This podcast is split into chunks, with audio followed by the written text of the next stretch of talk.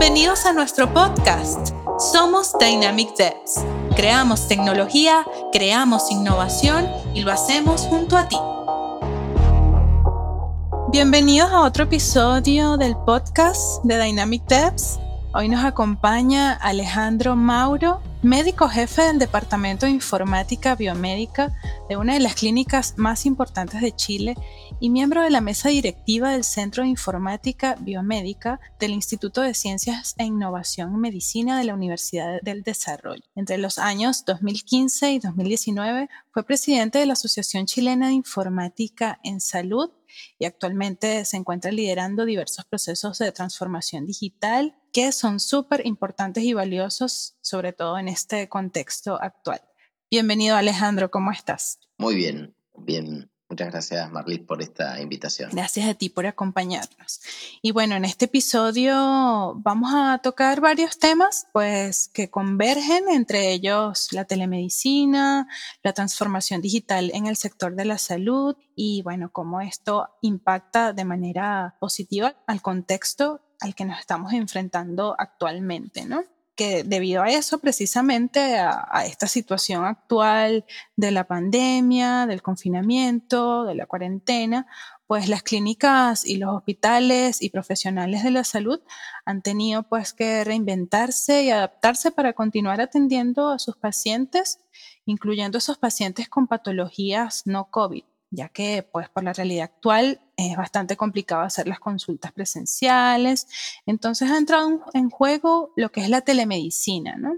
Pero Alejandro, cuéntanos un poco en qué consiste la telemedicina más allá de las videoconferencias, porque tengo entendido que también se divide en, varias áreas como la teleconsulta, telemonitoreo, telecuidado. Cuéntanos un poco sobre eso.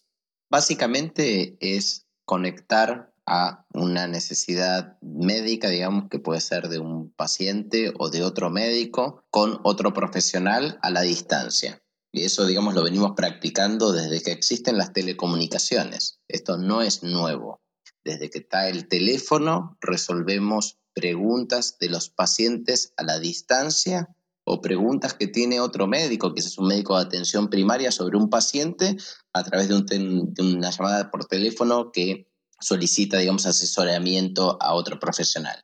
Quizás lo que se agrega, digamos, como, como nuevo con el avance de las telecomunicaciones, la capacidad, digamos, de compartir otra clase de datos que no son solamente voz, que era lo que teníamos con la telefonía. Quiere decir que ahora podemos compartir videos o señales a través de Internet. Y eso, digamos, nos permite, de alguna manera, tener como más sentidos para tomar decisiones. De ese modo, digamos, si uno tiene información de constantes vitales de los pacientes, con lo que sería, digamos, como el monitoreo remoto, puedo ver, digamos, la presión arterial de los pacientes a la distancia, puedo ver algunas variables fisiológicas como la frecuencia cardíaca o la frecuencia respiratoria a la distancia, puedo tomar decisiones y es como que estoy haciendo un pequeño examen físico constante de un paciente. Eso es lo que se conoce como un telemonitoreo, el de seguir, digamos, una constante vital de un paciente a la distancia. Y eso es algo nuevo, digamos, el de que podamos tener, digamos, esta información para la toma de decisiones. Y lo mismo, todo lo que tiene que ver con la parte de video y audiovisual nos permite tener el componente visual de la consulta médica, que es muy importante. Digamos, dentro del contexto, digamos, de la atención de pacientes, nosotros utilizamos diferentes sentidos. Un sentido muy importante es el de la vista, que la tele nos lo permite también tenerlo. El sentido de la audición, escuchamos lo que los pacientes nos dicen, podemos escuchar quizás murmullos del corazón o de eh, los pulmones, y después tenemos lo que se llama el sentido áptico, ¿sí? el tacto, el de poder tocar al paciente, que ese es el que no tenemos con lo tele, y es lo que perdemos con lo tele, junto con el sentido del olfato, que lo usamos menos, digamos, en el contexto, digamos, de una atención médica, pero es también utilizado. Quiere decir que en, en la versión tele, a diferencia, digamos, de la versión presencial, tenemos el sentido, digamos, de la vista y el sentido de la audición, y tenemos la posibilidad de tener algunas constantes vitales o de monitoreo. ¿sí? Con eso, digamos, podemos tomar una decisión para hacer un diagnóstico del paciente y hacer un tratamiento del paciente.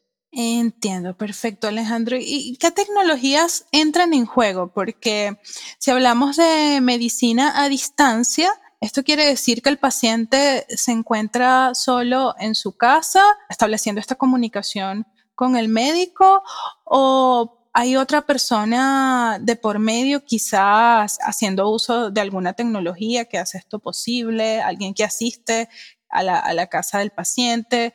¿Cómo podrías describir este tipo de consultas, ¿no? ¿Cómo se da?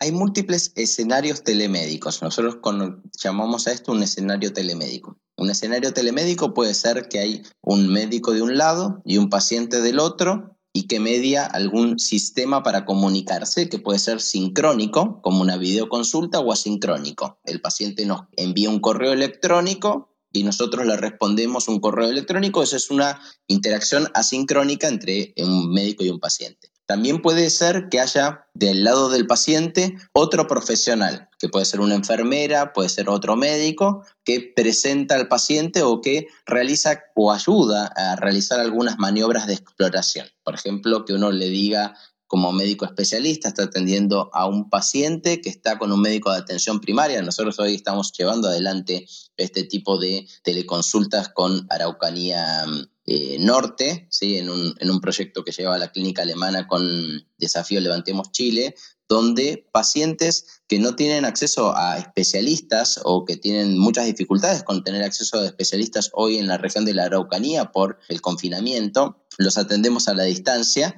pero hay un médico de atención primaria que nos presenta el caso y, el médico especialista que atiende desde su casa o atiende desde la clínica se conecta en una videoconferencia y resuelve, digamos, la, problemática del paciente a la distancia. Quiere decir que puede haber o no, digamos, profesionales del otro lado o puede ser directamente, digamos, un profesional de un lado y un paciente del otro lado. Y los lugares desde donde se puede ejercer esto son desde cualquier lugar, no está limitado en realidad a un lugar en particular.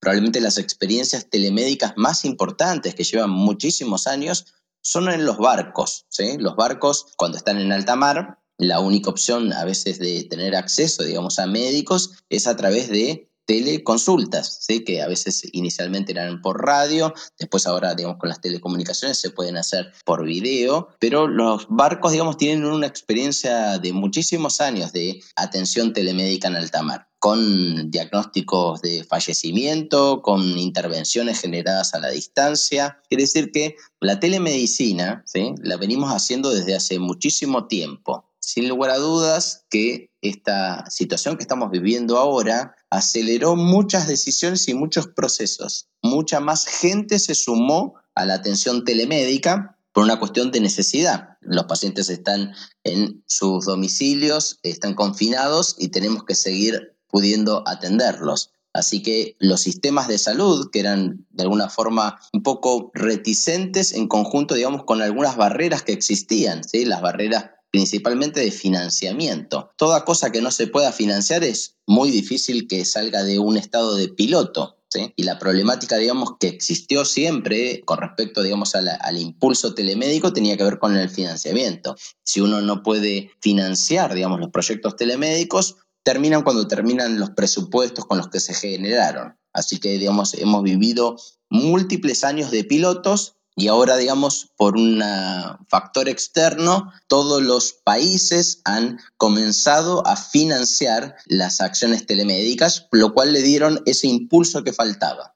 Súper interesante conocer esos antecedentes, porque como bien lo mencionas, parece ser una tendencia, pero realmente es algo que ya se estaba desarrollando desde hace mucho tiempo y pues ahora es que quizás es más visible para el público en general, ¿no? O para los pacientes u otros profesionales de la medicina. Y en cuanto a las regulaciones que existen en torno a la telemedicina, ¿no? O sea, ¿qué especialidades pueden usar este recurso? ¿Qué especialidades no? Cuéntame un poco sobre eso. La primera barrera siempre ha sido, digamos, la parte económica, ¿sí? Pero esa barrera, de alguna forma, digamos, en Chile, por ejemplo, se ha levantado. FONASA, que es el seguro público, que es también quien regula las prestaciones médicas, liberó un gran conjunto de códigos de especialidades para que puedan hacer atenciones telemédicas. La segunda gran barrera que existe tiene que ver con la parte regulatoria. ¿Sí? o el de tener, digamos, de alguna forma las reglas claras de la parte telemédica. Y la Superintendencia de Salud emitió también, digamos, una, una circular que norma de alguna manera, digamos, la telemedicina en Chile o es la, nuestra primera norma de telemedicina en Chile. Nosotros desde el Centro de Informática Biomédica de la Universidad del Desarrollo estamos llevando adelante desde el año pasado los lineamientos telemédicos para Chile, que es un proyecto que es siempre, digamos, los lineamientos telemédicos, que son como recomendaciones de experto, son previos a leyes que se terminan declarando dentro de los países. Si uno mira, digamos, la región, han salido múltiples leyes o resoluciones en los diferentes países para regular la atención telemédica. ¿Por qué necesita ser regulada la atención telemédica?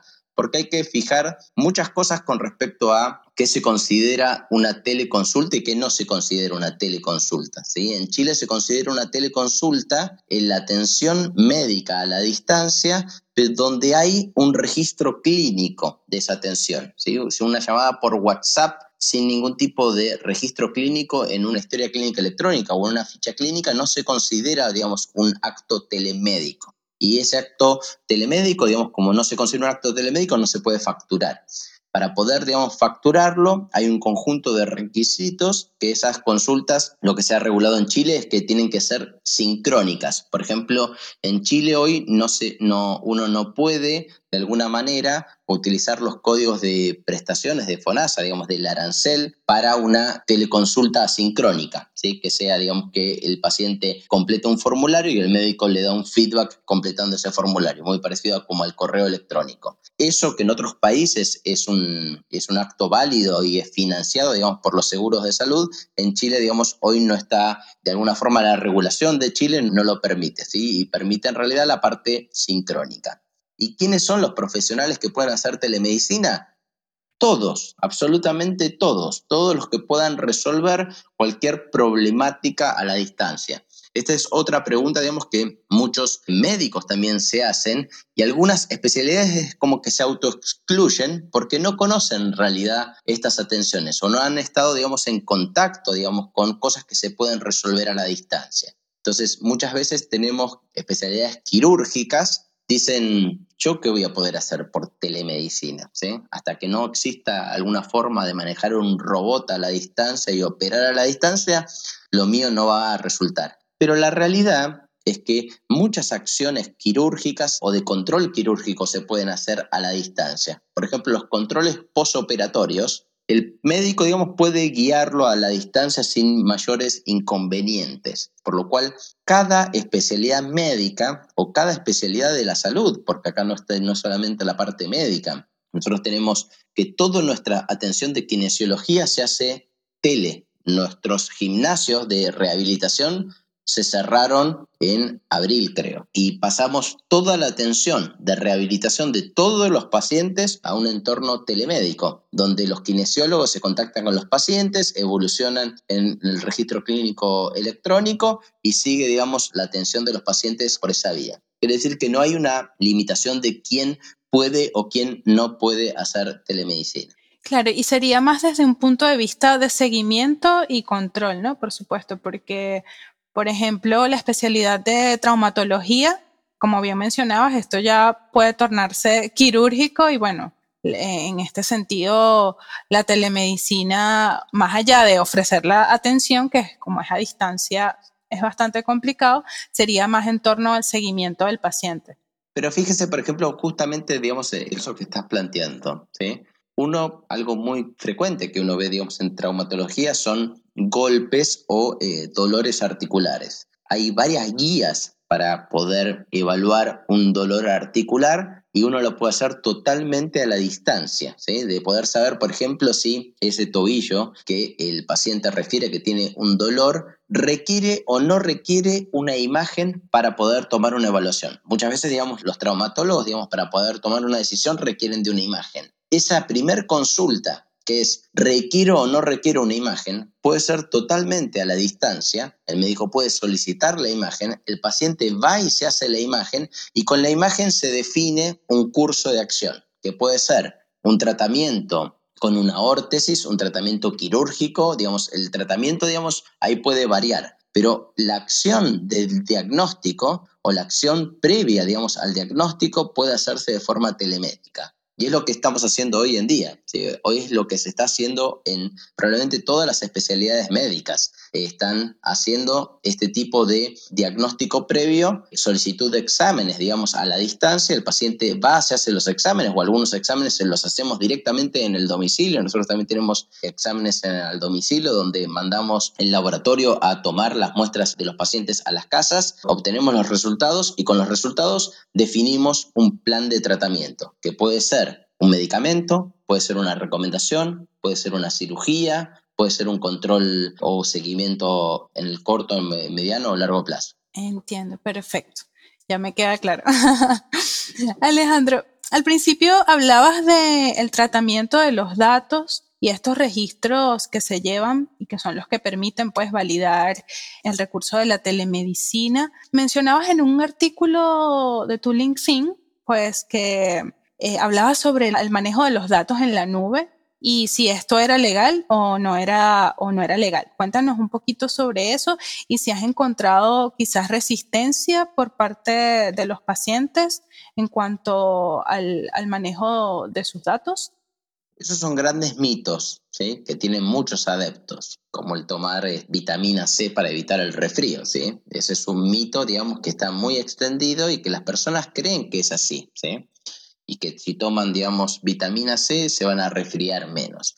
Eso en realidad, está comprobado que no es así. Lo mismo sucede, digamos, con la nube y los datos de salud. Hay un mito muy extendido en los países latinoamericanos de que los países tienen normado, de alguna manera, que la información de salud no puede salir de sus fronteras o tienen que vivir en data centers que están en su país. Y eso en realidad no existe ninguna regulación en ningún país que plantee algo de ese estilo. Todos los países tienen regulaciones que están relacionadas con la privacidad y la confidencialidad de la información, lo, que tiene que ver, digamos, quién tiene acceso a esa información y cómo tiene acceso a esa información. Si la información reside en el país latinoamericano o reside en un país extranjero, medio que da lo mismo, digamos. Y quien conoce hoy, digamos, cómo es la tecnología de Internet, es conocedor que esto en realidad, digamos, no tiene mucho sentido, digamos, la discusión. Porque lo más seguro, ¿sí? Para, y pensando en la seguridad como tener acceso a la información cuando la necesito, ¿sí? Eso es gran parte, digamos, de la seguridad.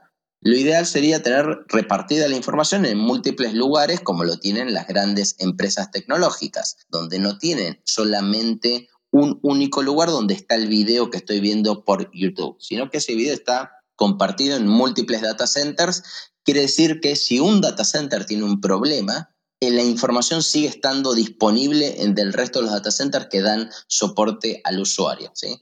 Lo mismo debería suceder para la información de salud. Hay diferentes tipos de regulaciones con respecto a la seguridad que esos data centers tienen que tener y la seguridad que tienen que implementar las soluciones tecnológicas que se metan dentro de esos data centers. ¿sí? Una cosa es, ese es el segundo mito, ¿no? el de decir que uno está utilizando una de las nubes públicas que cumplen los estándares de HIPAA, que, son, que es una ley americana de seguridad de la información en salud, y dice, ah, como mi sistema ya está en, la nube de Amazon, de Google o de Azure, cumple los estándares de salud de norteamericanos de HIPAA porque está ahí. Y eso en realidad no tiene ni pies ni cabeza. La reglamentación lo que dice es que hay que cumplir un conjunto de normas que están más relacionadas con el proveedor de solución de software que con, la infraestructura tecnológica. Ambas cosas, digamos, tienen que ir de la mano como para que los sistemas sean seguros. Lo que buscamos es que solo accedan las personas autorizadas a la información de los pacientes. Ese es, digamos, lo que se busca en lo que tiene que ver con seguridad de, de la información. Y da lo mismo, digamos, en dónde está la información o dónde la información reside. Por supuesto. Y existen de todas maneras eh, protocolos de información al cliente de cómo están siendo utilizados sus datos de alguna manera o para pedirles permiso. Aquí depende, digamos, en realidad, digamos, de lo que se conoce como el uso secundario de la información. El uso primario de la información es para darte atención, para poder darte el tratamiento. Si Cuando el médico ingresa información dentro de un registro clínico o lee información dentro del, registro clínico es para darte una atención, para poder hacer un diagnóstico, para poder em, generar un tratamiento adecuado. Además de eso, la información biomédica, como cualquier tipo de información, es rica para la gestión, la gestión del sistema de salud. ¿Cómo podemos saber qué médicos no están cumpliendo las guías o los protocolos que tienen que seguir para la buena atención de los pacientes? Si necesitamos hacer ese análisis y ese análisis es muy necesario porque lo que queremos es mejorar la, salud de la población, tenemos que ver esa base de datos y analizarla. Y eso se llama reuso de información o reutilización de la información o uso secundario de la información. Ese uso secundario de la información depende de varias otras regulaciones.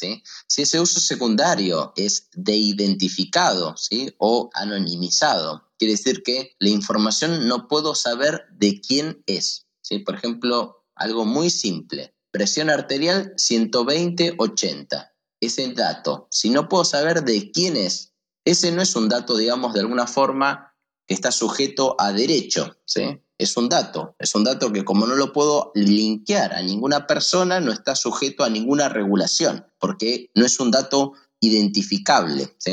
Lo que está regulado son los datos que están identificados, los datos, digamos, que sabemos de quién es. Si ese 12080 está asociado a Alejandro Mauro, ese es un dato sensible, ¿sí? Porque no es solamente el 12080, sino que es el 12080 de Alejandro Mauro. Y ese dato está sujeto a diferentes regulaciones en cada uno de los países.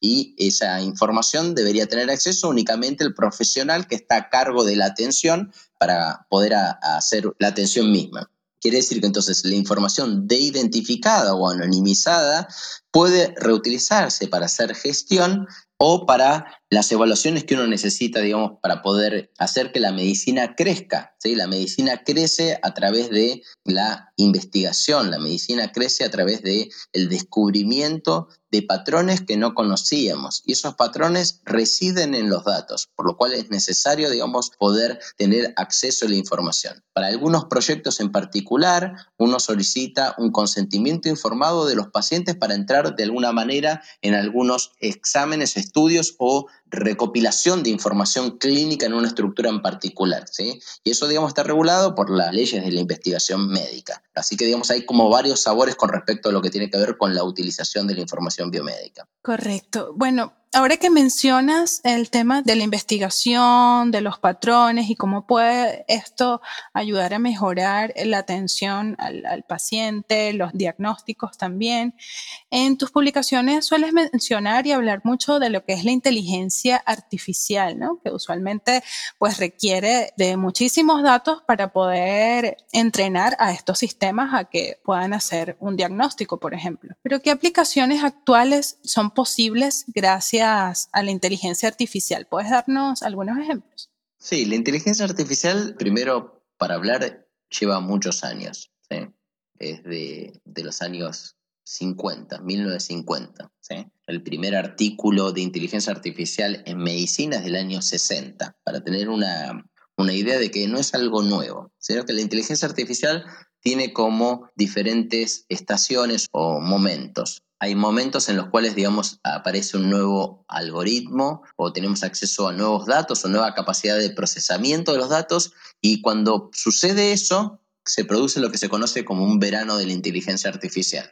Y como todo verano, sale el sol, la gente está contenta y se hacen un montón, digamos, de suposiciones de lo que se va a resolver con ese nuevo algoritmo. Nosotros estamos ahora viviendo, digamos, el verano del deep learning porque básicamente tenemos acceso a múltiples datos multimedia que podemos analizar con algoritmos y encontrar patrones y hacer uso de esa información. Eso nos da algo muy potente en medicina, que es actuar más rápido. los computadores tienen una capacidad de ver la información muchísimo más rápido que nuestra capacidad cognitiva humana. Por lo cual, todo lo que un computador pueda procesar por nosotros y entregarnos los resultados para que nosotros lo evaluemos es ganancia de tiempo, que es probablemente lo más preciado que uno puede darle hoy a cualquier persona, darle tiempo. Quiere decir que la inteligencia artificial, digamos, la aplicación que tiene en medicina, que ha tenido siempre, es entregarle tiempo al médico.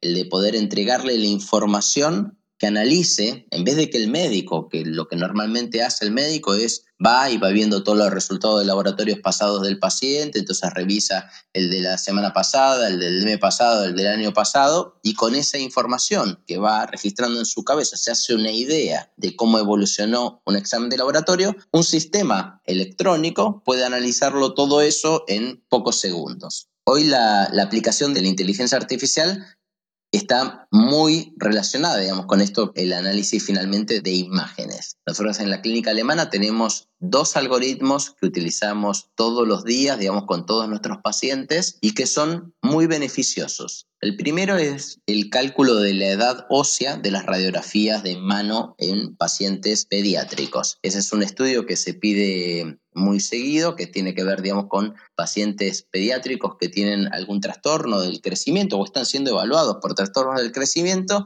Y el primer estudio que uno pide se llama edad ósea, donde se le toma una radiografía de la mano y se evalúa si la edad que tienen los huesos es la misma edad que tiene el paciente. Hay algunos trastornos que hacen que esas dos edades no estén correlacionadas y hay algunos tratamientos que podemos dar para esos pacientes. Ese estudio tradicionalmente se analiza la radiografía del paciente con un atlas o un conjunto de fotos de pacientes que están de los años 50 que se utilizan, son unos libros que están todos rotos, digamos, en todos los lugares donde se informa esto, donde el médico va chequeando a ver cuál es la radiografía del libro que se asemeja a la radiografía que está viendo el paciente. Hoy nosotros utilizamos un algoritmo que en pocos segundos encuentra el match de cuál es, digamos, la edad ósea del paciente y se la ofrece al radiólogo para que el radiólogo la valide.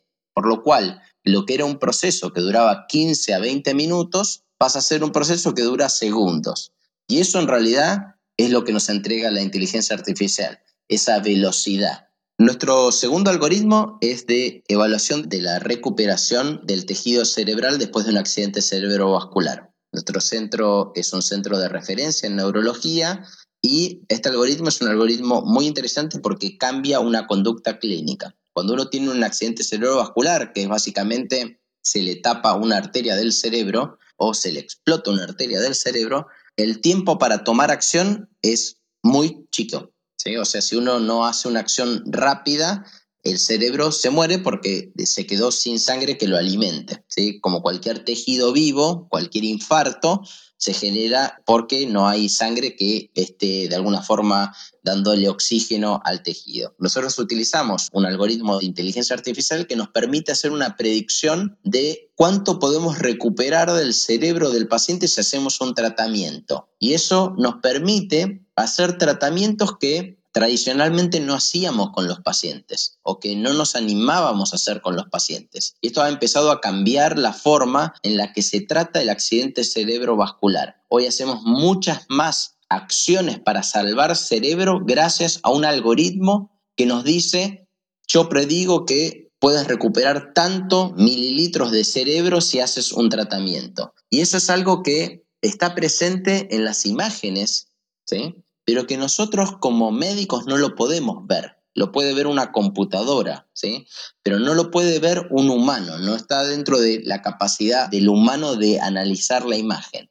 Por lo cual es un tipo de análisis que es el análisis que hacen las computadoras, que tienen esta visión de computadora que nos permite ver algo que nosotros no vemos. Y es por eso, digamos, que su implementación se traduce en decisiones más rápidas y nuevas decisiones que no podíamos tomar antes, como por ejemplo hacer un tratamiento de recuperación del tejido cerebral de un paciente que tiene un accidente cerebrovascular. Súper interesante ese tema del deep learning y la inteligencia artificial, Alejandro.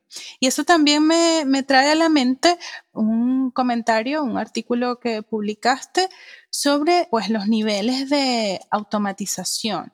Hablabas de que en este panorama de la medicina, solo es posible llegar a un nivel 3 de automatización. ¿Qué significa esto en términos tecnológicos y por qué mencionas que es hasta el nivel 3? La automatización básicamente es cuánto podemos dejar que solamente lo hagan algoritmos y robots. La, la automatización se mide en cinco grandes niveles. con el quinto nivel donde hay una máquina que lo hace todo y uno no hace nada. Por ejemplo, digamos, el auto autónomo en el quinto nivel, uno se sube al auto y no hace nada, se sienta, no hace nada, no, toca nada, no, tiene acceso a nada, no, hay, volante, no hay manubrio, digamos, para, para manejar el, el, auto, el auto se maneja solo, ¿sí? toma todas las decisiones. Ese nivel, digamos, de automatización que en el mundo automotriz es factible, ¿sí? o sea, hoy, digamos, la tecnología permitiría, digamos, en algunos años lograr ese nivel de automatización, en la medicina no es factible. La medicina no, no es factible por varias razones. No es factible porque la medicina lo que busca en realidad es cuidar a las personas, no es solamente curar a las personas. Y esa sensación de me siento cuidado es una sensación muy humana, es una sensación que requiere de una interacción humana. Eh, las personas no van a poder sentirse contenidas ¿sí? por un algoritmo. ¿sí? Los algoritmos, digamos, son algo que programamos. Nosotros, los humanos, programamos algoritmos para que tomen decisiones. O le entregamos los datos para que los algoritmos tengan esta capacidad de autoprogramarse de alguna manera con el machine learning, con el aprendizaje automático. Pero siempre somos los humanos los que hacemos esas acciones, digamos, no lo hacen las máquinas de forma autónoma o solas. Entonces, lo que tiene que ver, digamos, con medicina, eh, la realidad es que lo que podemos llegar a lograr es que los sistemas nos den un soporte a la toma de decisiones con inteligencia artificial, que es lo que estamos haciendo hoy en día. ¿sí? Por ejemplo, en el ejemplo que les decía, la radiografía con la edad ósea, se la mostramos a un radiólogo para que el radiólogo diga está ok o está mal la predicción. ¿Por qué? Porque los algoritmos em, en general, digamos, tienden a tener falsos positivos que los humanos no tenemos. O sea, dicen cosas a veces ¿sí? como, o dan como positivos cosas que nosotros sabemos que no son así. Y es gran parte, digamos, de los desafíos que tiene, digamos, la implementación de la inteligencia artificial en medicina. Quiere decir que puede haber un algoritmo de inteligencia artificial que diga, el paciente tiene COVID. Estoy analizando una radiografía de tórax y tiene COVID, ¿sí? Y te doy una predicción del 80% de que tiene COVID. Y eso lo ve un radiólogo experto y dice, el algoritmo dijo cualquier cosa. Y eso pasa todos los días hoy. ¿Por qué? Porque los algoritmos en algunas ocasiones tienden a sobreestimar, digamos, el, el, riesgo y dan algunos diagnósticos que los humanos entrenados, digamos, entendemos que son un error que tuvo el sistema. Por lo cual, ese tipo de errores requieren siempre, digamos, una revisión de un humano. No hay acciones que podamos dejar 100% automatizados. Son pocas las acciones que podemos automatizar al 100% en medicina. Hay estudios que dicen que solo un 0,4% vamos a poder automatizar completamente, o sea, llegar al nivel 5 y hay algunas estimaciones que son como las más eh, esperanzadoras que podríamos automatizar un 10% de lo que ahí hacemos. ¿Qué quiere decir? Que entonces de la medicina, ¿sí? o sea, de lo que es el cuidado de los pacientes, hay un 90%, en el mejor caso, en el mejor escenario, hay un 90% que siempre va a requerir de acciones humanas, ¿sí? Y un 10% quizás lo podemos dejar que una máquina la haga. Y todo lo que hagan las máquinas es fantástico, es más tiempo para hacer las cosas en las cuales los humanos somos buenos. Entonces, si una máquina tiene la capacidad de analizar todos los exámenes que se hagan en el hospital en el día en 10 segundos, estupendo. ¿Sí? Los humanos nos dedicaremos a hacer otras actividades y eso para mí es buenísimo o nos dedicaremos a entrenar estos sistemas, a cargar estos sistemas, a validar estos sistemas, por lo cual es un aliado muy importante la inteligencia artificial, pero sabemos que tiene una limitación muy grande en medicina. ¿sí? Nadie podría ser tratado por un psiquiatra que es un algoritmo. ¿sí? Hay, ciertas cosas, digamos, que uno no jamás podría suceder con una máquina. Eh, o una máquina jamás va a poder decirte que te quedan cinco meses de vida y vas a poder salir de esa conversación entero. Por supuesto, sí. Súper importante hacer hincapié en ese tema de lo importante que es el ser humano como intermediario, sobre todo en la medicina, porque, bueno, también es un tema ético y como tú bien lo mencionas, tiene que ver con el ser humano, con cómo nos sentimos, cómo mejoramos con el cuidado de una persona. Así que es súper importante ver todo este tema de la automatización y del machine learning pues precisamente como, como un aliado, como un recurso para mejorar la profesión y la atención también a los pacientes. Alejandro, ya para ir concluyendo, que ha estado esta conversación súper, súper interesante, ¿dónde las personas apasionadas por el tema o que quizás les surja interés en, todo esto que hemos conversado, ¿dónde pueden encontrar información relacionada pues a las aplicaciones de la inteligencia artificial en la medicina, quizás a la telemedicina o el rol que juega la tecnología en esto?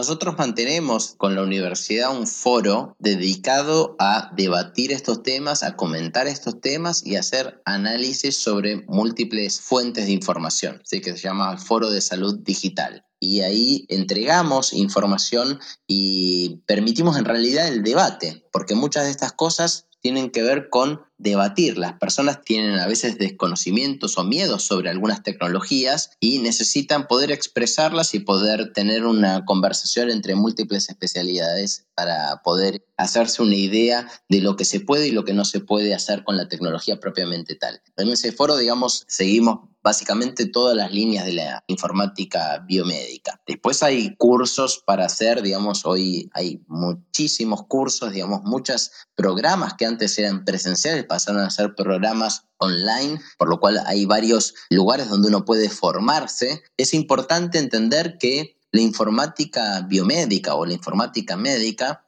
no es algo que uno pueda aprender así simplemente por ser computín y que le gustan los temas médicos. Es una disciplina, tiene múltiples elementos, tiene cosas que uno tiene que aprender, que tiene que lograr comprender correctamente, que tienen que ver con estándares, que tienen que ver con la forma en la que se tiene que encarar los proyectos de salud digital para que sean efectivos, para que finalmente logren un fin. Vemos mucha tecnología en el ámbito de la salud que no llega a nada o que no genera en realidad un valor para los pacientes o un valor para los profesionales de la salud. Y eso es porque no se ha comprendido o entendido, digamos, lo que significa el software de salud. Y el software de salud no es solamente un software, es un software que tiene que poder ser adquirido por una persona, digamos, tiene, una persona la tiene que poder adoptar. Por eso a nosotros nos gusta más que la palabra transformación digital de la salud, una conversión digital, el convertirse, el de tomar la tecnología y decir esta tecnología me ayuda, así como los médicos cuando se creó el estetoscopio, el fonendoscopio, ¿sí? con el que escuchamos los pulmones de los pacientes o el corazón, hasta antes de que se cree ese instrumento, los médicos, la forma de escuchar el corazón o los pulmones era con un paño. Se ponía el paño sobre el paciente, ponía el oído del médico sobre el paño y escuchaba a través, digamos, de un paño, digamos, los sonidos del pulmón o del corazón. Cuando salió el estetoscopio, los médicos decían, es una aberración, es una locura, ¿a quién se le ocurrió semejante cosa? Eso nunca va a funcionar, ¿sí? Que es una resistencia muy natural, digamos, de, del humano, ¿no? A cambiar y a probar algo nuevo. Por lo cual, lo que se requiere es llevar a las personas a eso, ¿sí? Acompañarlas en ese proceso. Eso es un acompañamiento que hay que hacer.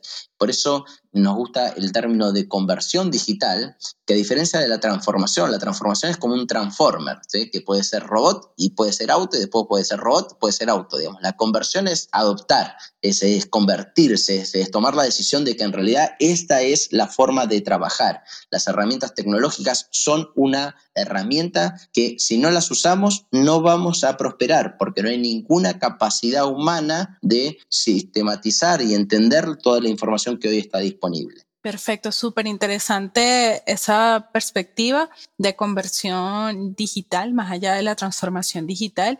Y me encanta cómo lo presentas con, con ese antecedente histórico. Creo que siempre es súper importante hacer esas comparaciones para saber de dónde vienen las cosas, un poco de historia y pues el comportamiento que nosotros mismos como seres humanos y también como profesionales de diversas áreas vamos adoptando. Eh, Alejandro, te agradezco muchísimo por acompañarnos hoy. por darnos esta información tan valiosa. Estoy segura que muchas personas la van a disfrutar y la van a encontrar sobre todo súper, súper útil. Espero que pronto podamos conversar otra vez sobre los avances y quizás en un mejor contexto. Muy bien, muchas gracias a ustedes por la, por la invitación. Bueno, nos vemos en otro episodio del podcast de Dynamic Devs. Chao, chao. Los esperamos en el próximo episodio del podcast de Dynamic Devs.